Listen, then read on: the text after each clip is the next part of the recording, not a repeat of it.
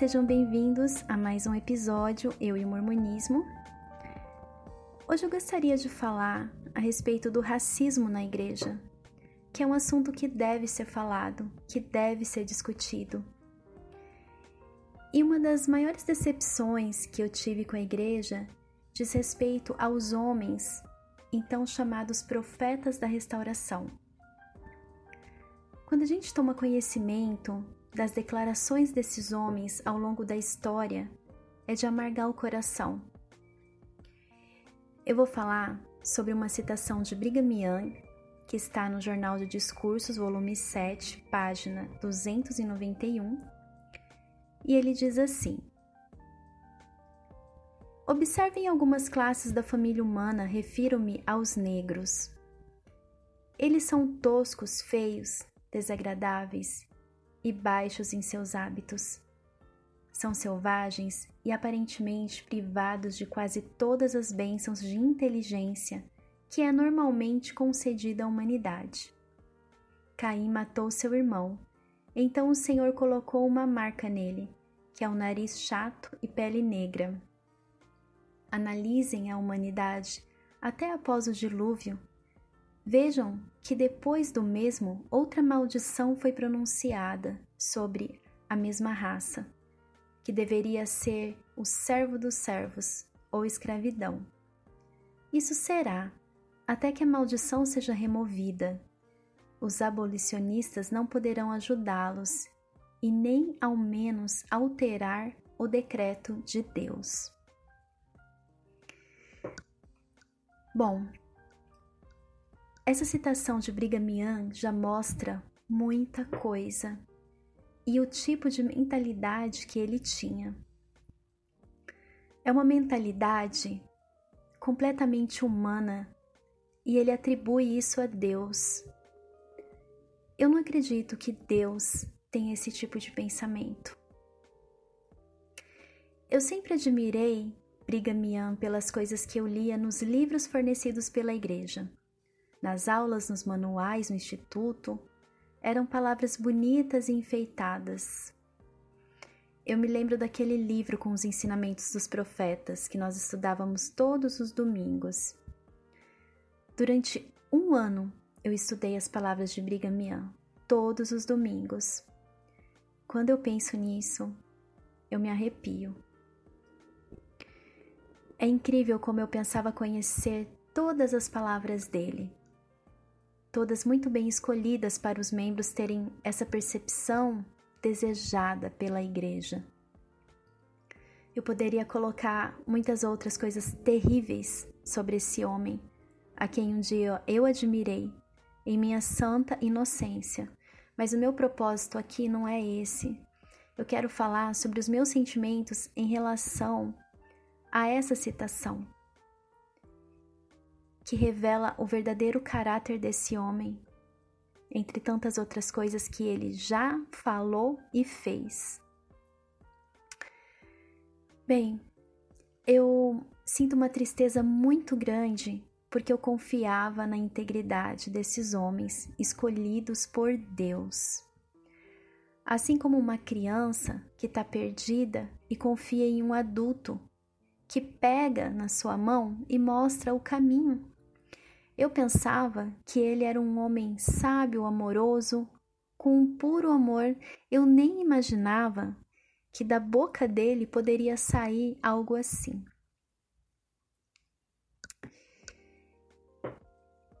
Não existe nada que justifique o racismo, a exclusão dos negros na igreja até 1978.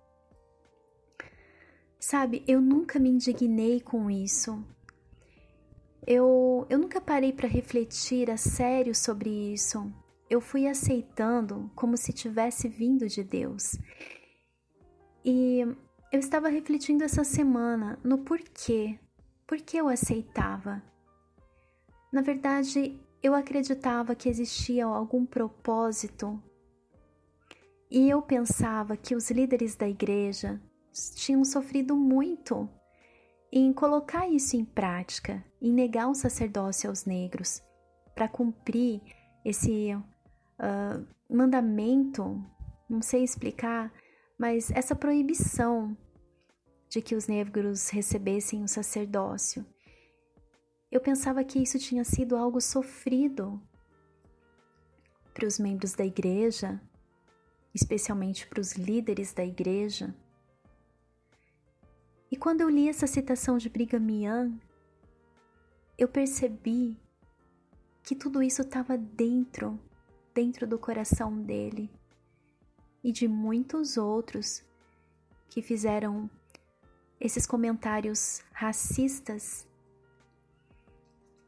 e preconceituosos, comentários que mostram total falta de amor pela humanidade, pelo seu irmão, que não representa o amor de Cristo, que não representa vir de uma igreja que se diz a verdadeira igreja de Deus. São pensamentos de homens, homens maus. Porque para vir uma citação dessa, só pode ser de um homem com um coração muito duro. E, na verdade, é, eu nunca refleti sobre o fato de que, por não receberem o sacerdócio, a eles eram negados muitos outros direitos, muitas outras coisas. Eles viviam com muitas restrições, sendo membros que não podiam servir e abençoar o sacramento, realizar batismos, dar bênçãos, ser um líder na igreja e por aí vai. Quem é um homem dentro da igreja sem o sacerdócio?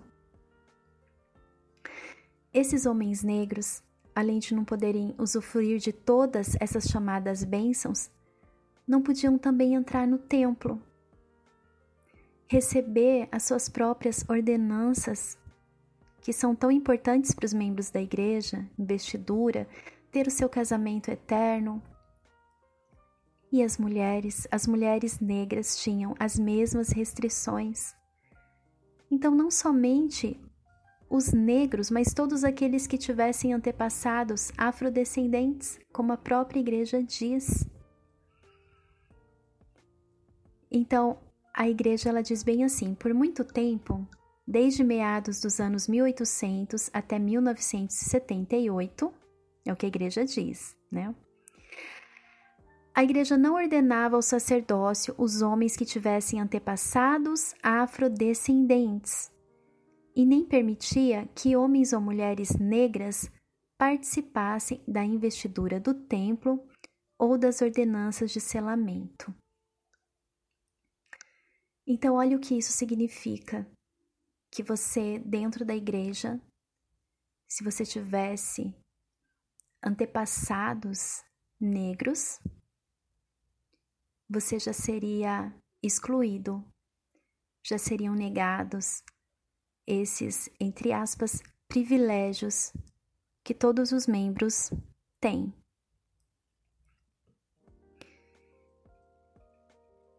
Interessante porque muitos membros falam, não, mas aquela época era assim mesmo, era normal, né? Mas naquela época havia abolicionistas. É só pesquisar um pouco para saber que muitos não concordavam com a escravidão. Muitos religiosos não, não concordavam com isso. Né? Então, é, aqui diz assim: o segundo grande despertar das religiões de 1820 e 1830 inspirou grupos que empreenderam muitos tipos de reforma social. Para alguns, ela incluía a abolição imediata da escravidão, pois consideravam pecaminoso manter escravos e também tolerar a escravidão. A oposição à escravidão, por exemplo, foi uma das obras de piedade das igrejas metodistas estabelecidas por John Wesley. O historiador James Stewart, 1976, explica as crenças profundas dos abolicionistas. Todas as pessoas eram iguais aos olhos de Deus. As almas dos negros eram tão valiosas quanto as dos brancos, pois um dos filhos de Deus escravizar o outro era uma violação da lei maior, mesmo que tenha sido sancionado pela Constituição. Tá? Então, isso aqui é uma pesquisa do abolicionismo nos Estados Unidos. E isso é algo que eu fiquei pensando muito, porque enquanto outros grupos de pessoas e até outros grupos religiosos lutavam pela abolição e pelo respeito aos negros, a igreja não se importava nem um pouco com essa questão e ela não se importou ao longo da história. Se é que um dia realmente ela se importou. E além de tudo, os seus líderes eles traziam ao mundo citações a respeito dos negros que os colocavam cada vez mais para baixo frases absurdas de suas próprias cabeças, que para mim são cabeças pequenas, e eles afirmavam serem divinas. Mas algo assim não poderia ter vindo do céu, de forma alguma. Seria essa a verdade clara como a luz do Evangelho pleno de Jesus? Poderia a Igreja defender sim essa causa, pois sendo ela a única verdade na terra naquela época, como ela diz? Com o profeta de Deus e guiando sempre o seu povo e a sua igreja, ela teria que ser a primeira a lutar contra abusos desse tipo, violência, discriminação, enfim. Ao meu ver, a igreja deveria ter sido a primeira a lutar contra a escravidão e dar ao mundo uma visão mais elevada, Será que Jesus Cristo não se importava a esse ponto? Estando a igreja dele na terra novamente, não seria então a primeira a se opor a tanto horror? Eu fico pensando que os líderes lutaram tanto a favor da poligamia durante décadas, até não poderem mais, porque não poderiam lutar por uma causa que realmente fizesse a diferença na vida de tantos filhos de Deus? Enfim, a igreja foi tão perseguida por causa da poligamia que precisou abandonar a prática por causa de muitas pressões e ameaças, apesar de afirmarem sempre inspiração sobre isso ou aquilo. Mas ao longo da história, a igreja foi fazendo alguns ajustes para não causar tanto desconforto e também para não perder certos privilégios. Ela precisava se encaixar na sociedade, precisava ter uma aparência do bem, e os ajustes continuam até hoje e até quando for necessário. Então eu fico pensando: que Deus é esse? Porque esse Deus, para mim, esse Deus da Igreja Mormon é muito preconceituoso, é muito misterioso em tantas coisas. Ele não revela nada pra gente.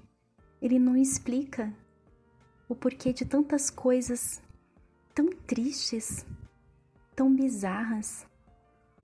Por isso que hoje eu não acredito mais nesse Deus da igreja.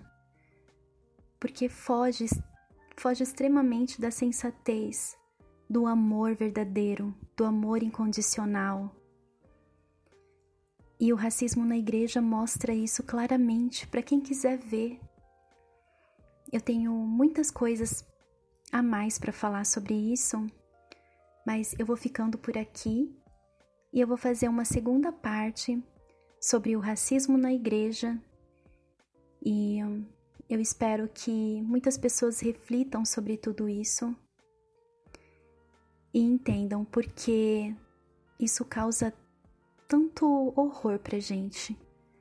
A gente que agora abriu os olhos e percebeu todas essas coisas. Um grande abraço para você e obrigada por me ouvir. Tchau, tchau.